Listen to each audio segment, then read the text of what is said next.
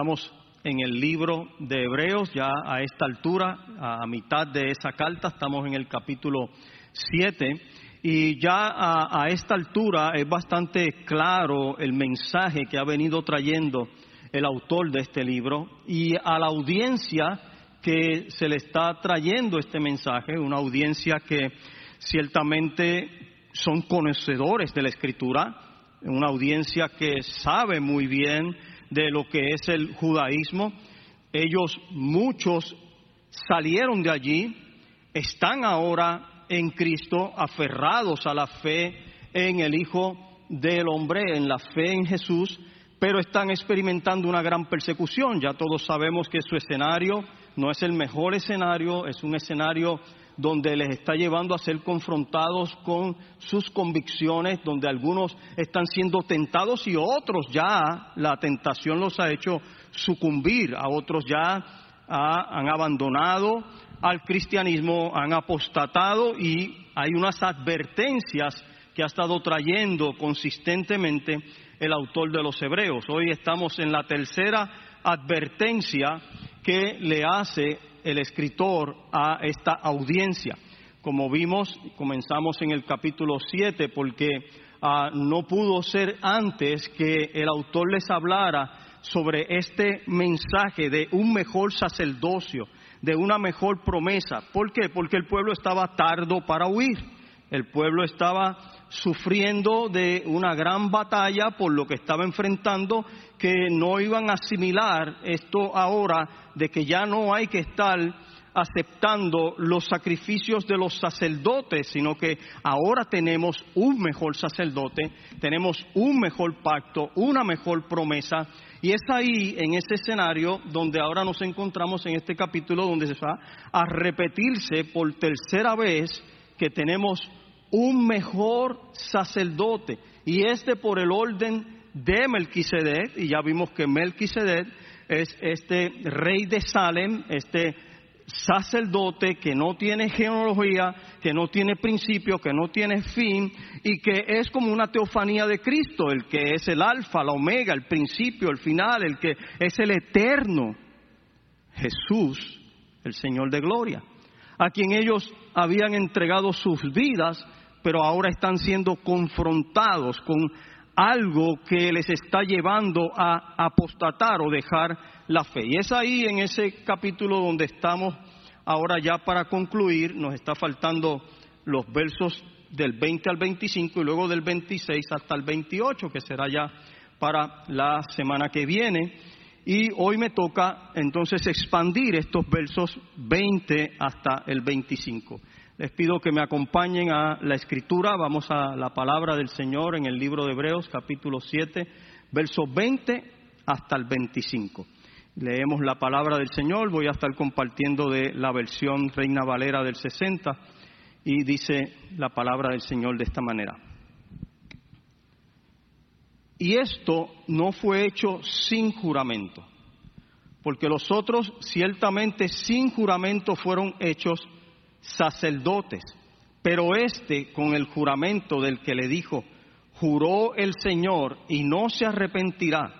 Tú eres sacerdote para siempre según el orden de Melquisedec. Por tanto, Jesús es hecho fiador de un mejor pacto. Y los otros sacerdotes llegaron a ser muchos debido a que por la muerte no podían continuar mas este, por cuanto permanece para siempre, tiene un sacerdocio inmutable, por lo cual puede también salvar perpetuamente a los que por él se acercan a Dios, viviendo siempre para interceder por ellos. Vamos a orar. Padre, estamos congregados en tu nombre, estamos en tu iglesia, somos tu pueblo, dependemos de tu voz, dependemos de tu palabra para ser fortalecidos, ser dirigidos, ser consolados, ser corregidos como un padre que al hijo que ama también lo corrige. Yo te ruego que por favor tu Santo Espíritu abra el corazón de nuestras vidas, que nuestros corazones estén receptivos a tu palabra con humildad, con sinceridad, abre nuestros oídos, quita toda venda de ceguera, arranca toda distracción que impide que tu palabra sea plantada en lo profundo de nuestro corazón y que no seamos lentos para oírla, sino rápidos para ponerla en nuestro cuerpo. Esa obra es tuya, por eso a ti suplico. Espíritu de Dios, dependo de ti, te necesitamos. Si hubiere alguien que está extraviado, está perdido, que esta mañana tu palabra lo traiga al camino, lo traiga a la salvación y que su alma se salve en este día. En el nombre de Jesús te lo ruego. Amén y amén. Hemos visto el tema de eh, en todo este libro y hemos estado predicando sobre la supremacía de Cristo. Hoy en el título que hemos dado a, esta, a este sermón es porque Cristo vive. Porque Cristo vive. De hecho, porque Cristo vive es que usted y yo vivimos y estamos aquí. Si no fuera porque Cristo nos ha salvado, nada podríamos nosotros hacer. Y comienza el verso 20 diciendo, y esto no fue hecho sin juramento. Entonces nos deja como eh, en ese suspenso de que, ¿qué es esto? Cuando vamos al verso 17 hasta el verso 19, vamos a comprender el qué es esto. El qué es esto nos está hablando de que ahora hay un testimonio de un sacerdote que es para siempre por el orden de Melquisedec. Segunda vez que el autor de los Hebreos hace mención de este sacerdote por el orden de Melquisedec. Y hoy vamos a ver la tercera mención en los versos, ya lo hemos leído. Entonces, ¿y qué es esto?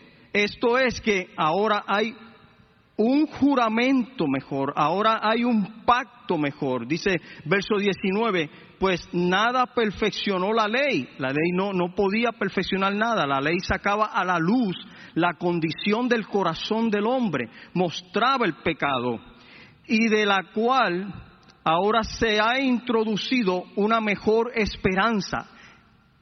Verso 20, y en esto nos fue hecho un juramento, en que ahora hay una mejor esperanza, que lo que tenían de sacerdocio arónico y del sacerdocio levítico era bueno, pero esto es mejor, es una mejor esperanza. Cuando finaliza ese verso 19, por lo cual nos acercamos a Dios. Ahora tenemos una mejor manera de acercarnos a Dios.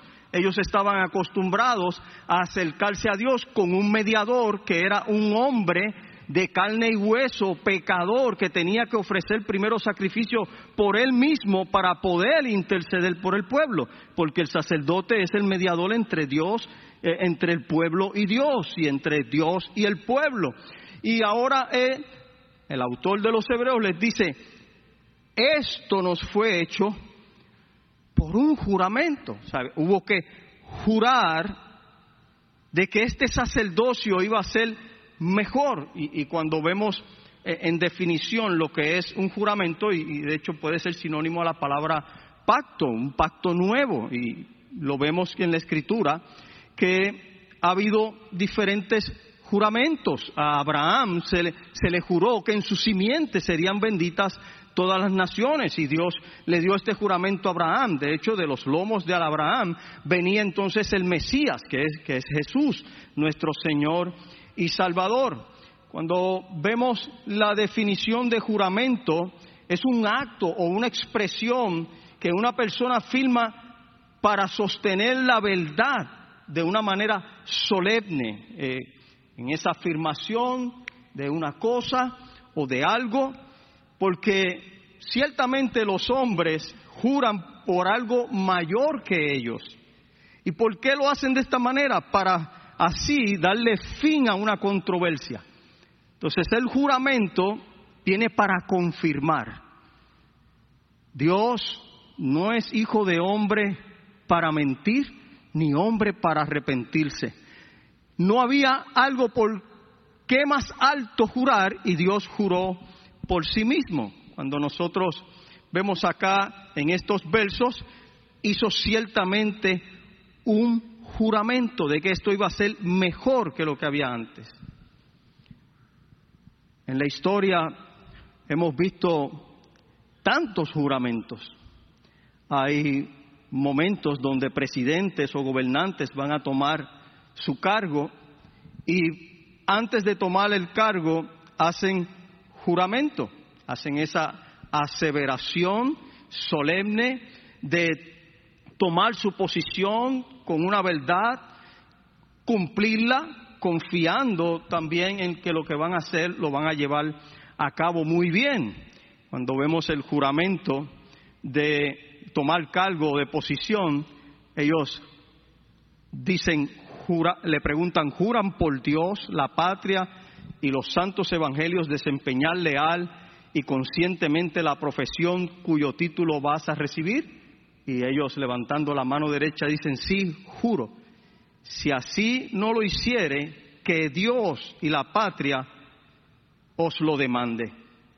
Hay otros juramentos donde ponen por testigo a alguien o algo. Y cuando envían en la corte a buscar a una persona para dar testimonio, o alguien tiene que hablar en una corte, pone la palabra de Dios, la Biblia, como testigo. Y hacen que ese individuo, esa persona que va a testificar, ponga su mano sobre la Biblia y dice, juro ante Dios Todopoderoso que la prueba de lo que daré será la verdad, toda la verdad y nada más que la verdad. Y eso es un juramento que se hace en las cortes. También cuando una persona va a tomar una ciudadanía, tiene que juramentar sobre la bandera de esa ciudadanía que va a aceptar como que va a ser ahora su patria.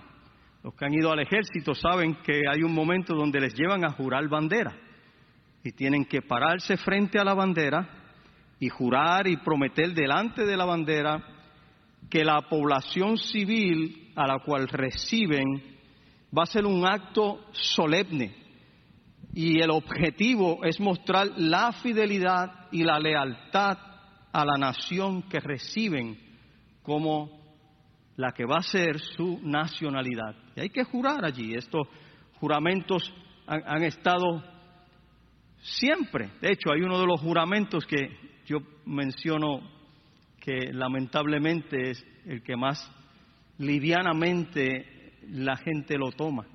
Y es el juramento o el pacto matrimonial.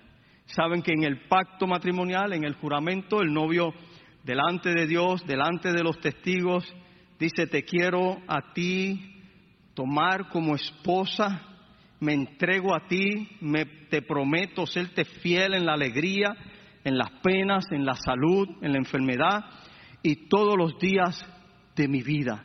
Y eso es un juramento que se hace delante de Dios. Es triste decir lo liviano que luego se toma, porque por cosas triviales, por cosas tan simples ya se rompe el pacto, cuando es un pacto establecido. Esos son juramentos Acá vemos ahora al escritor de los Hebreos diciendo en el verso 20 que el tener una mejor promesa, este pacto nuevo, no fue hecho sin juramento.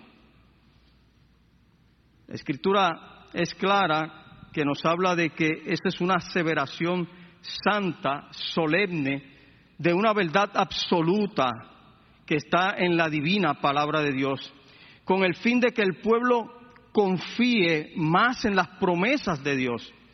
Dado que Dios no puede jurar por sí mismo, lo que hizo fue que Él mismo juró, no podía jurar por alguien más grande, entonces Él juró por sí mismo, por su santidad, por su nombre y por su vida.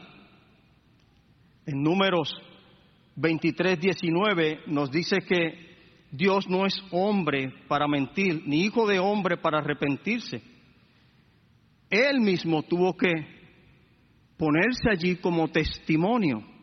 Él no cambia, él no muda, pero quiso poner su santidad, su poder como garantía.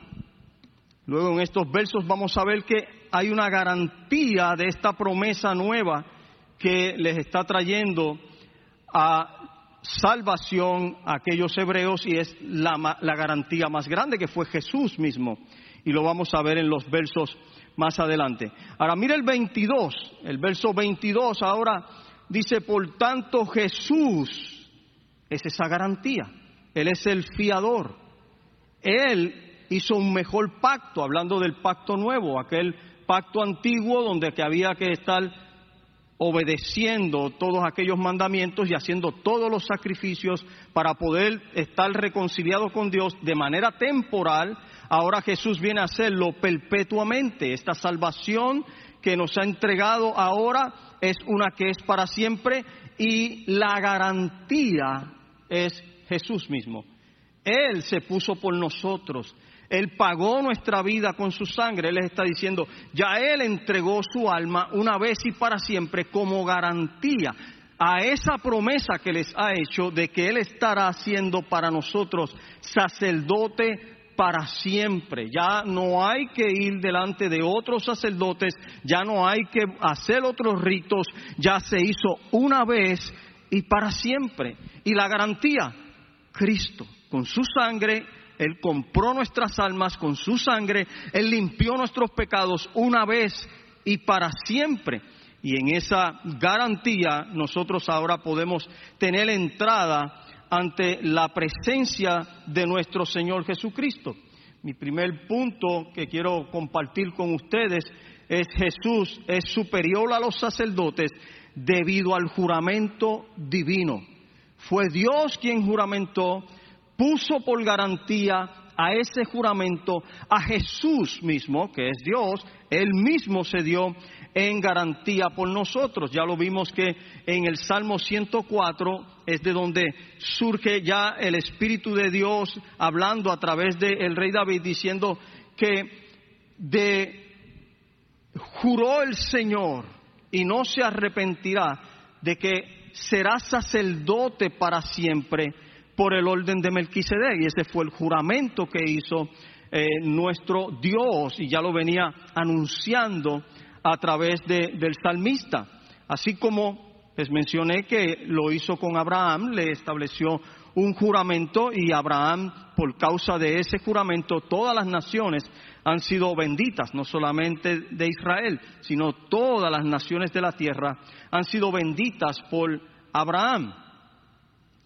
Cuando vemos, y ya vimos en Hebreos capítulo 6, versos 16 y 17, hablando sobre el juramento, nos explica por qué los hombres ciertamente juran por uno mayor que ellos, y para ellos el fin de toda controversia es la confirmación por medio del juramento.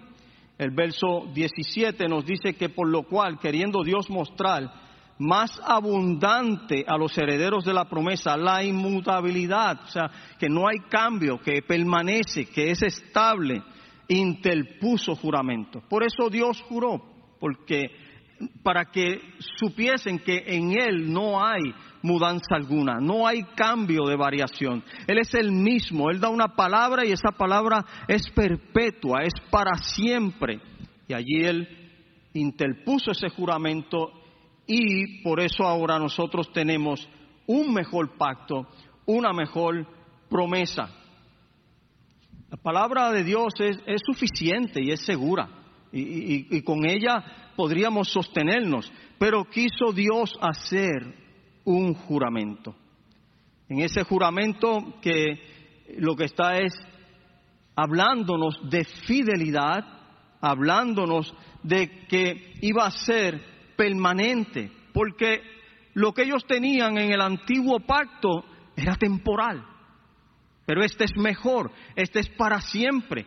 Ya no hay que volver de nuevo a ese viejo pacto, ya no hay que volver a los rudimentos del sacerdocio que era temporal.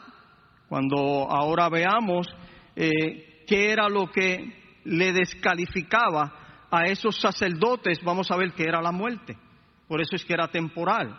Ellos morían y tenían que ser sustituidos por otro sacerdote. Esto de Jesús siendo la garantía ahora del nuevo pacto, podemos nosotros ah, ver que en la escritura, en otras ocasiones, personas se han puesto como garantía. En este momento Jesús es nuestra garantía. Pero cuando vimos en Génesis que los hijos de Jacob llegó el hambre y tenían que ir a Egipto a buscar comida, cuando se encontraron con José, que José todavía no se había dado a conocer, allí podemos ver que cuando iban a bajar hacia Egipto los hermanos, Judá tuvo que ponerse por garantía por Benjamín. ¿Por qué? Porque José ahora está pidiendo que traigan a Benjamín. En la segunda vuelta que ellos regresaban, ahora le pide José que traigan a su hermano, que traigan a Benjamín. Y Judá intercede y dice, yo te voy a responder. Jacob, eso le, le partió la vida, pues ya yo perdí a José, ¿cómo voy a perder a Benjamín? Y Judá le dice, no, yo me voy a poner en garantía yo voy a estar allí de frente y tú, si yo no lo traigo, seré para ti culpable para siempre, le dice eh, Judá a Jacob. Y luego vemos que también vuelve la garantía a ponerse en medio, donde José ahora exige que Benjamín se quede y Judá intercede donde José y le dice, te ruego por tanto que quede ahora tu siervo en lugar del joven, por siervo de mi Señor, y que el joven vaya con sus hermanos. Entonces vemos a un hombre poniéndose en garantía, en vida, por su hermano.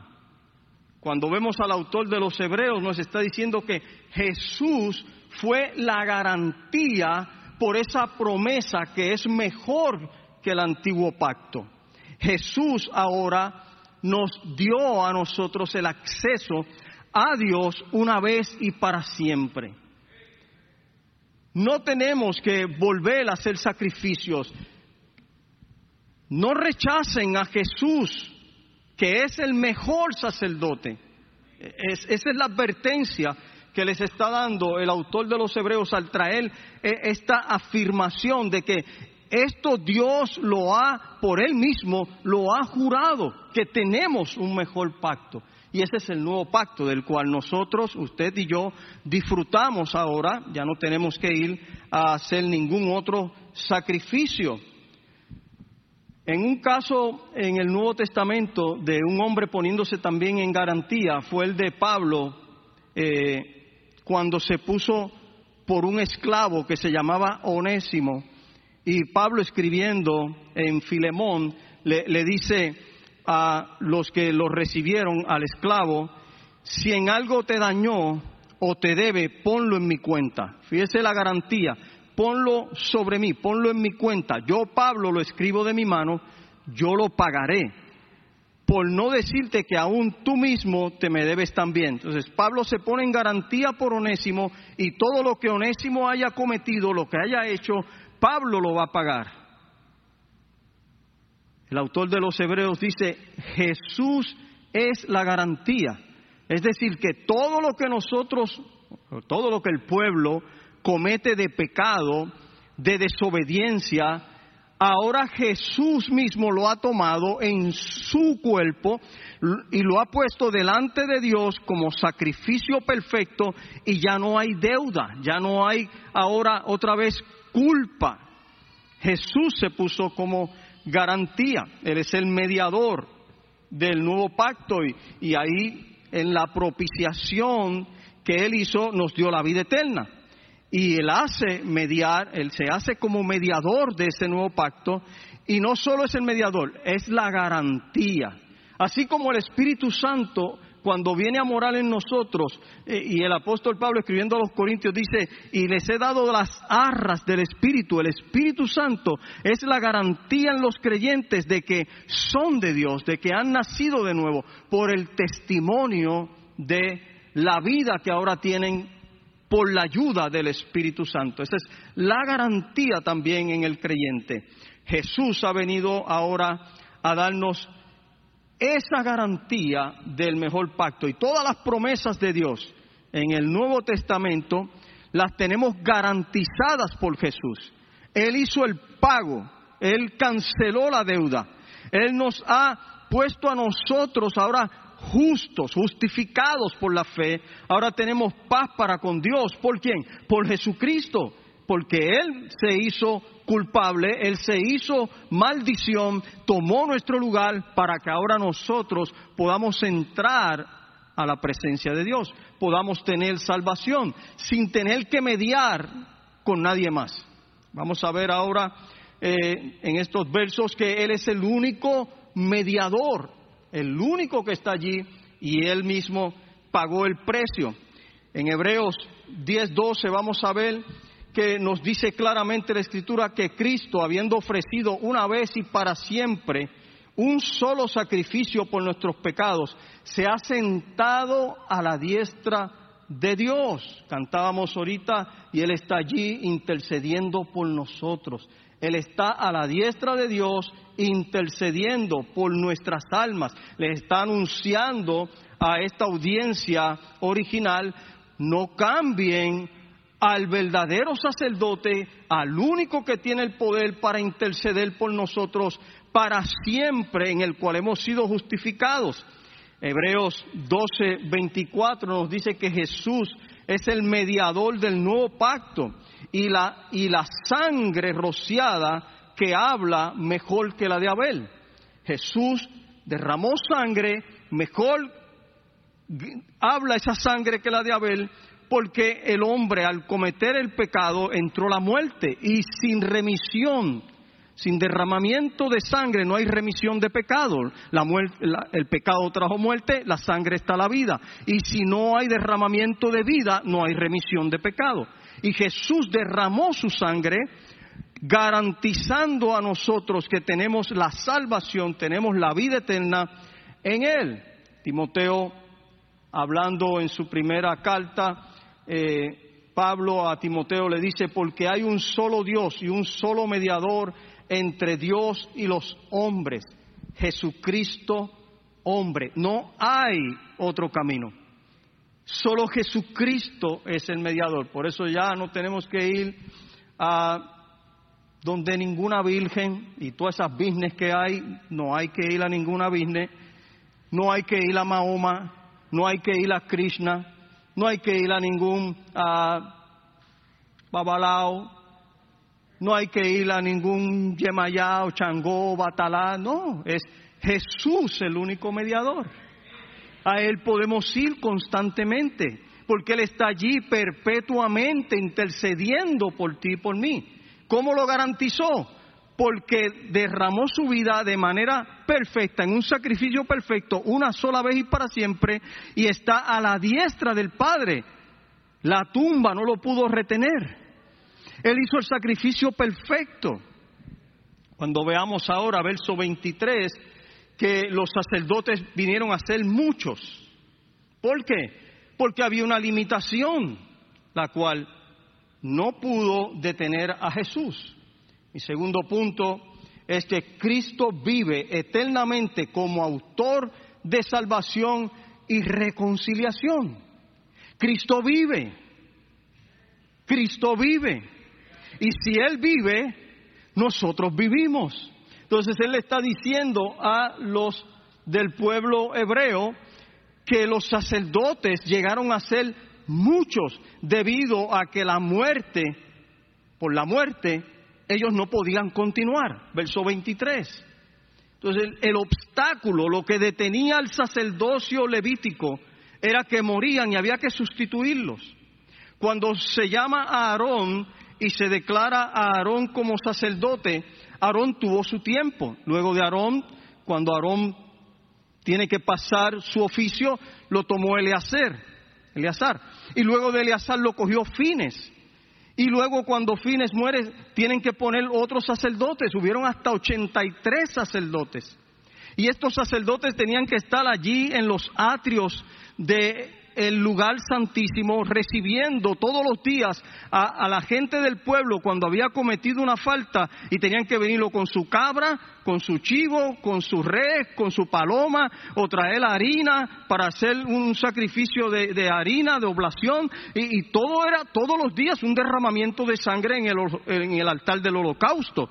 Y una vez al año entonces el sacerdote purificarse, ofrecer por sus pecados, porque si no estaba limpio, al entrar al lugar santo, podía quedar fulminado, electrocutado, y había que alarlo por las hoguitas y sonaban las campanas y traerlo. Entonces, todo esto, el autor de los Hebreos les está diciendo, ya ustedes no tienen que volver allá. Jesús lo hizo una sola vez y para siempre. Y es el verso 24. Mas este, hablando de Jesús, por cuanto permanece para siempre, tiene un sacerdocio inmutable. Entonces, si la muerte descalificaba a los sacerdotes del sacerdocio levítico que comenzó con Abraham, con Aarón, debo decir, como les mencioné, ahora tenemos a este, a Jesús, que permanece para siempre.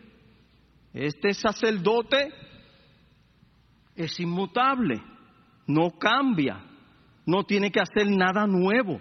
Ya lo hizo una vez y para siempre, como leíamos en los versos anteriores.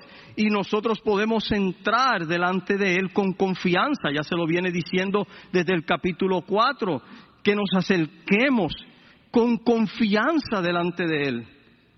Amén. Para hallar socorro, para hallar gracia. Ya yo no tengo que ir donde otro mediador.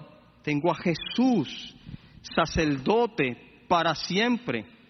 El sacerdocio levítico era temporal, por eso le dice, este es mejor, porque eh, aquel ni podía salvar, ni era permanente, no era perpetuo, había que estar constantemente sobre estos sacrificios. Ahora nos introduce a nuevamente a Jesús que es sacerdote para siempre y es inmutable, que no solamente es sacerdote, es rey también y está allí en el trono de Dios a la diestra del Padre, intercediendo por nosotros, orando, suplicando a Dios. No importa el día más terrible que puedan tener, no importa la oración tan fea como pueda ser. Él está allí intercediendo por nosotros. Él está orando por ti y por mí. Cuando vemos el verso 25, hay cuatro cosas que podemos aprovechar de lo que Él les está diciendo a los hebreos. Mire cómo les dice en el verso 25, por lo cual puede también salvar perpetuamente a los que por Él se acercan a Dios viviendo siempre para interceder por ellos. Primero que vemos es que ya les ha dicho que la palabra inmutable es algo que tiene permanencia, no va a cambiar, es inalterable, inviolable. Ahora les viene a decir que Él puede, lo primero que vemos allí, por lo cual puede Solo Cristo puede salvar. Juan claramente dijo, Él es el único camino que nos lleva a Dios. Es la única verdad que nos revela a Dios. Y nadie va al Padre si no es por Él. Él es el camino, la verdad y la vida. Él puede. Para Él no hay nada imposible. Y todo el que llega a través de Él, Él no lo echa fuera. Todo el que a mí viene, yo no lo echo fuera. Todo el que padre, el Padre me entregó, yo lo sustento, yo no lo echo fuera. Él puede, y es claro que nosotros vemos como en Jesús solamente está esa inmutabilidad, esa capacidad de que su sacrificio nunca va a ser ineficaz, siempre va a ser efectivo. Y Él está ahí por nosotros. La advertencia, no dejes a Jesús, no rechaces a Jesús. en el capítulo 10, en el verso 2, 12, vamos a ver que Él una vez y para siempre hizo ese sacrificio. Luego, después que habíamos visto en el 7, 27, lo vamos a ver también como los sacerdotes tenían que ofrecer sacrificios constantemente, pero Él se ofreció, se sacrificó por nuestros pecados y para siempre. Los sacerdotes tenían que hacerlo por el pueblo para luego entrar, mientras que Cristo lo hizo una vez y para siempre. Lo segundo que podemos ver en ese verso 25 que nos dice, puede salvar perpetuamente. Él salva perpetuamente. Él es el eterno. Y la base de la salvación es la divinidad de Cristo. Cristo justo, sin mancha, sin pecado, se dio como ese cordero inmolado y Él puede salvar perpetuamente. Todo aquel que venga a través de Jesús será salvo. Dice a un comentarista que los pájaros nos pueden sugerir la belleza de Dios, pero no pueden cantar canciones de redención. Que las estrellas declaran la gloria de Dios, pero no proclaman el Evangelio. Jesús vino a salvar perpetuamente. La creación puede hablar de un Dios, pero ella no nos habla de cómo yo puedo reconciliarme con ese Dios. Solo Cristo me puede reconciliar. Solo Él salva perpetuamente. Solo a través de Él yo puedo acercarme a Dios. Solo en Él tengo un mediador que está a favor de nosotros. Él dice, Jesús está a favor de ustedes. Jesús está intercediendo por ustedes. ¿Por qué volver a los rudimentos de la ley? ¿Por qué volver a sacrificios, a cumplir eh, ritos, si ya Jesús una vez y para siempre se ha entregado para salvar a todo aquel que a Él llegue y a salvar perpetuamente? Lo tercero que vemos ahí en ese verso 25, a los que por Él se acercan a Dios. Y ese que salva perpetuamente a los que se acercan a Dios.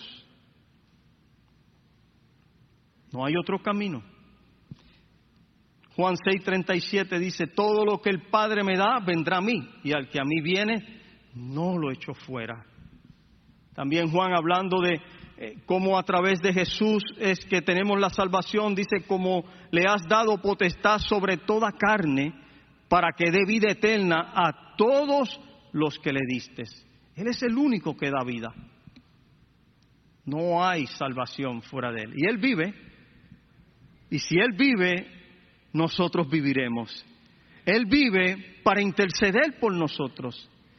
Él vive para delante del trono de Dios, allí permitir entrada a todos aquellos que el Padre ya le entregó desde antes de la fundación del mundo. Pero hay que entrar por Jesús. Por eso tenemos que predicar el Evangelio. Por eso tenemos que hablarle al mundo que sin Cristo están bajo condenación, están en muerte, están en condenación eterna y necesitan el Evangelio necesitan el arrepentimiento y la fe en Cristo Jesús, porque solo Jesús puede salvar perpetuamente. No hay otra manera. Él es el único mediador de la salvación. Y es el mediador también de nosotros. Observe finalizando el verso 25 que dice, viviendo siempre para interceder por ellos. Hay momentos donde usted y yo también me ocurre, entra un sentimiento donde, wow, acá estoy solo, nadie me llama, ni tan siquiera para orar por mí, y entra quizás una actitud de víctima y no sé, mira esto, nadie se preocupa por mí, nadie me busca, nadie me da una llamada, pues yo le tengo noticias. Jesús vive y Él está intercediendo por ti. Cuando ese pensamiento venga, háblale la palabra. Yo tengo a Jesús intercediendo por mí. Él está orando por mi vida. Él está pendiente a mi vida. Él está suplicando, enseñándole al Padre que una vez y para siempre se dio por nosotros. Y eso puede calmar este único pensamiento que puede llegar para hacernos sentir tan y tan mal. En ocasiones puede ser que pensamos, mis oraciones no son las mejores, yo no sé cómo orar, yo no sé qué decirle. Lo bueno es que Él vive para suplicar por nosotros. Él está allí por mí, Él está allí por ti, él es, a Él lo escuchan, Él tiene audiencia, el Padre eh, y Él son uno, Él está al lado del Padre mostrándole las heridas en las manos, en el costado, mostrándole que ese precio que pagó fue por nosotros. Qué estímulo es saber que tenemos a alguien que ora por nosotros. Eso nos debe de dar fuerza en medio de la angustia, en medio de la persecución, en medio de la tristeza. Ellos están enfrentando la tentación de abandonar.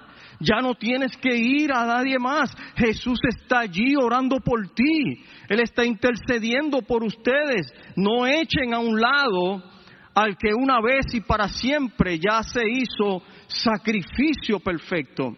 Ahora tenemos a Jesús allí y es claro que Él recibió rechazo y por eso él sabe lo que es cuando recibimos rechazo y alrededor de su, de su trono a él no lo rechazan porque él está a la diestra del Padre y tampoco él va a rechazar a nadie que venga a él. Todo aquel que él ora, esas oraciones suben como incienso ante su presencia. Dice en Apocalipsis 5.8 que ah, los 24 ancianos están postrados delante del Cordero y cada uno tiene alpas y copas de oro llenas de, incienso que son las oraciones de los santos. Es decir, que nuestras oraciones por medio de Jesús llegan a la presencia de Dios y hay allí copas llenas de incienso, de incienso agradable, olor agradable. Nuestras oraciones son, aunque sean las que usted pueda pensar que fue la peor oración que yo hice, la peor manera en que me dirigí, delante de Dios sube como incienso agradable. No por mí, por Jesús. Porque Jesús ya abrió el camino, porque Él se dio completamente, de manera perfecta, una vez y para siempre. Y Él está ahí intercediendo por ti está intercediendo por mí. No importa lo que estemos pasando, Él está atento a nuestro clamor, Él está atento a nuestras súplicas y Él se compete de nosotros y no echa fuera a nadie que viene a través de Él. Por eso es que es el único mediador a través de Dios y de los hombres, viviendo para interceder por nosotros. Mire cómo lo expresa MacArthur. Dice, la seguridad de nuestra salvación es la intercesión perpetua de Jesús por nosotros. No podemos, no podemos mantenernos salvos por nuestra cuenta, como no podemos salvarnos por nuestra cuenta. Pero tal como Jesús tiene poder para salvarnos, tiene poder para guardarnos. Jesucristo intercede por nosotros ante el Padre constantemente, eternamente, perpetuamente.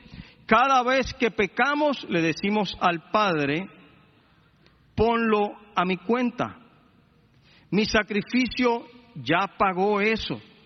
Por medio de Jesucristo podemos presentarnos sin mancha delante de su gloria con gran alegría. Con gran alegría. ¿Por qué? Porque ya se puso a la cuenta de Cristo y a nosotros se nos acepta como hijos amados, justificados, perdonados. Por eso los domingos ciertamente venimos delante de Él, abrimos nuestro corazón y le confesamos, pero no lo hacemos como los que no tienen entendimiento. Sabemos que ya fuimos perdonados, pero al Padre le gusta que vayamos con humildad y reconozcamos completa dependencia de Él. Si así no hubiera sido, no lo hubiera puesto Jesús en la oración perfecta, donde llega un momento donde nos dice que debemos de, Padre, perdona mis pecados como yo perdono a los que me ofenden. Jesús ya tomó nuestro pecado. Él es el mediador, Él está intercediendo por nosotros. Es el sacrificio perfecto. Ya no tenemos que hacer otro sacrificio. Así es que a los hebreos el autor de esta carta les está advirtiendo una vez más, no rechacen a Jesús, porque Jesús es mayor que los sacerdotes. Si los sacerdotes podían temporalmente reconciliar a las personas, este Jesús los reconcilia para siempre. Por un solo sacrificio nos ha reconciliado. Y eso debe ser mucho para nosotros agradecerle cada mañana. Que ahora cuando nos despertamos, aunque sea el día más malo, Él no te echa fuera. Que ha sido ya reconciliado, que eres un hijo, una hija de Dios, que eres acepto en el amado, que tienes audiencia delante del Padre por medio del sacrificio de Cristo, por los atributos de Él, que ahora Él no te ve con mancha, con arruga, ni con verrugas. Él te ve limpio, te ve puro. Por eso su iglesia está siendo purificada y va a entrar a una boda donde será una novia sin mancha y sin arruga. En el proceso podemos tenerlas y todavía quedarnos áreas que no están bien planchadas. Pero cuando el Padre nos mira, no mira mi vida. Cuando el Padre nos mira, mira al que está a la diestra, sentado en el trono. Al Cordero inmolado, a Jesús, el Rey de Gloria a Jesús el que, así como la tumba no lo pudo retener y ascendió a los cielos, que era el impedimento de los sacerdotes. Ellos morían y había que sustituirlo. A Jesús la muerte no lo retuvo. La tumba no lo pudo allí detener. Él ascendió al cielo y así como ascendió, así descenderá por segunda vez. Y estaremos con Él por la eternidad. Por eso no rechaces a Jesús si hoy el mensaje del Evangelio lo estás escuchando de que Dios en Cristo vino a reconciliarnos, no tomando en cuenta a los hombres sus pecados, sino que por medio del sacrificio de Cristo tienes salvación, no rechaces a Jesús. Si viniste por primera vez o me estás viendo a través del Facebook Live por primera vez y escuchas esto, Hoy es el día de salvación. Si has estado viniendo mucho tiempo y no comprendes que ya Jesús te perdonó una vez y para siempre, que no tienes que hacer nada más, que no es obras tuyas, porque nuestra naturaleza se interpone y queremos hacer para que se nos recompense, ya Jesús lo hizo todo por ti. ¿Y qué tengo que hacer? Reconocer que soy un pecador y que necesito un Salvador arrepentirte pidiéndole perdón por tus pecados y recibiéndole como Señor y Salvador. MacArthur decía que ya Él hizo el pago en su sacrificio y por medio de Él estamos sin mancha y debemos de ir delante de Él con alegría. ¿Cuántos con alegría pueden esta mañana y cada día reconocer Jesús es mi Salvador? Jesús es mi amo, mi dueño. Jesús tiene mi vida en sus manos. Amén. Y ya finalizando y poniendo aplicación, ha, sido claro que el mensaje lo que trae es otra de esas advertencias, pero hay algo que debemos de aplicar y tenerlo siempre pendiente, porque no tenemos que buscar a nadie, ni a otra cosa para poder ser reconciliados con Dios. Jesús es el único camino para reconciliarnos con Dios. No hay que buscar nada más. Amén que en momentos podemos llamar a un hermano, ora por mí, pero Jesús es quien me reconcilió. Jesús es quien pagó el precio. Jesús es quien me justificó. Jesús es el camino. No hay que buscar nada más. Tenemos un intercesor, Él salva, Él pagó el precio por nuestros pecados, así es que mantengámonos firmes en nuestra profesión de fe. Estamos en unos tiempos, así como la audiencia original, la audiencia principal de esta carta, eran tiempos donde presionaba a los creyentes por todo lo que estaba aconteciendo. En estos tiempos, acá en Puerto Rico, no nos están decapitando todavía por nuestra fe.